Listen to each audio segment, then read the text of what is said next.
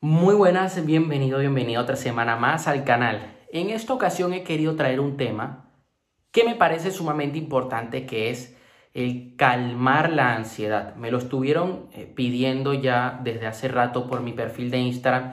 Ya no podía darle largas. Me parecía que era el momento indicado para hablar de este tema.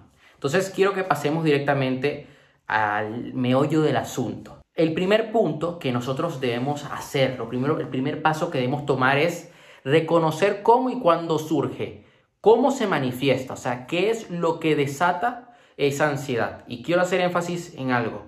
En caso de que tú tengas una ansiedad ya muy descontrolada, eh, lo suyo es que consultes a un profesional, ya sea un psicólogo o un psiquiatra. Yo aquí te daré una serie de pautas que a mí me han funcionado que a mucha gente que he conocido también le ha funcionado, pero eh, es cierto que en algunos casos hay personas que requieren terapia de un profesional médico. Reconocer cómo y cuándo surge, qué es lo que sientes y que observes esas emociones y crees un diario y escribas todo el paso a paso, por decirlo así, que libera esa ansiedad.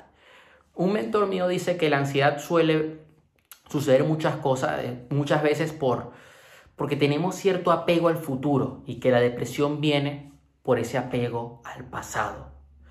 Y cuando nosotros identificamos esto, vemos que lo mejor es enfocarse en el ahora y enfocarse en qué acciones estoy tomando en este momento.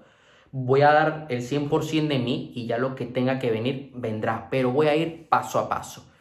El segundo paso es que observes tus pensamientos. La gran mayoría no son reales, te estás creando una paranoia mental, son una distorsión de la realidad. Por lo tanto, calma, que muchos de esos miedos que estás imaginando no van a suceder. El tercer paso es que retes a tus pensamientos negativos.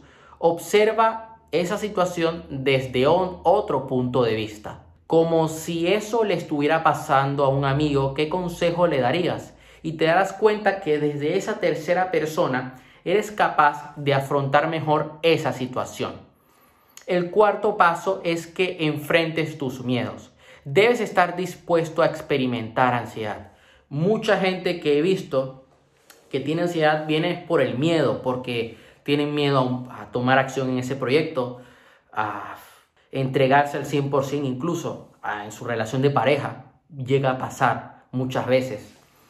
Y yo me he dado cuenta que lo mejor para combatir el miedo es enfrentándolo, es poniendo la cara, porque si no tomas acción ahora, luego te vas a arrepentir y vas a vivir con ese peso encima y vas a vivir con ese estrés y va a ser mucho peor la consecuencia a largo plazo.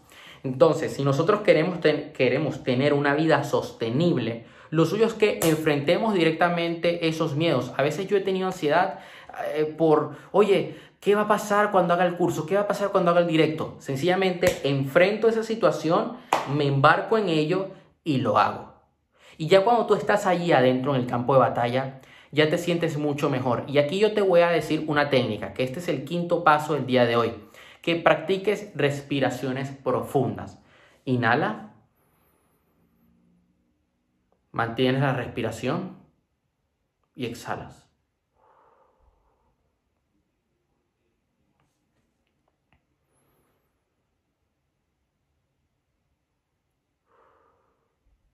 Esto a ti te va a ayudar, te va a ayudar a que te relajes, a que actives tu sistema parasimpático, que tu mente trabaje como debe trabajar.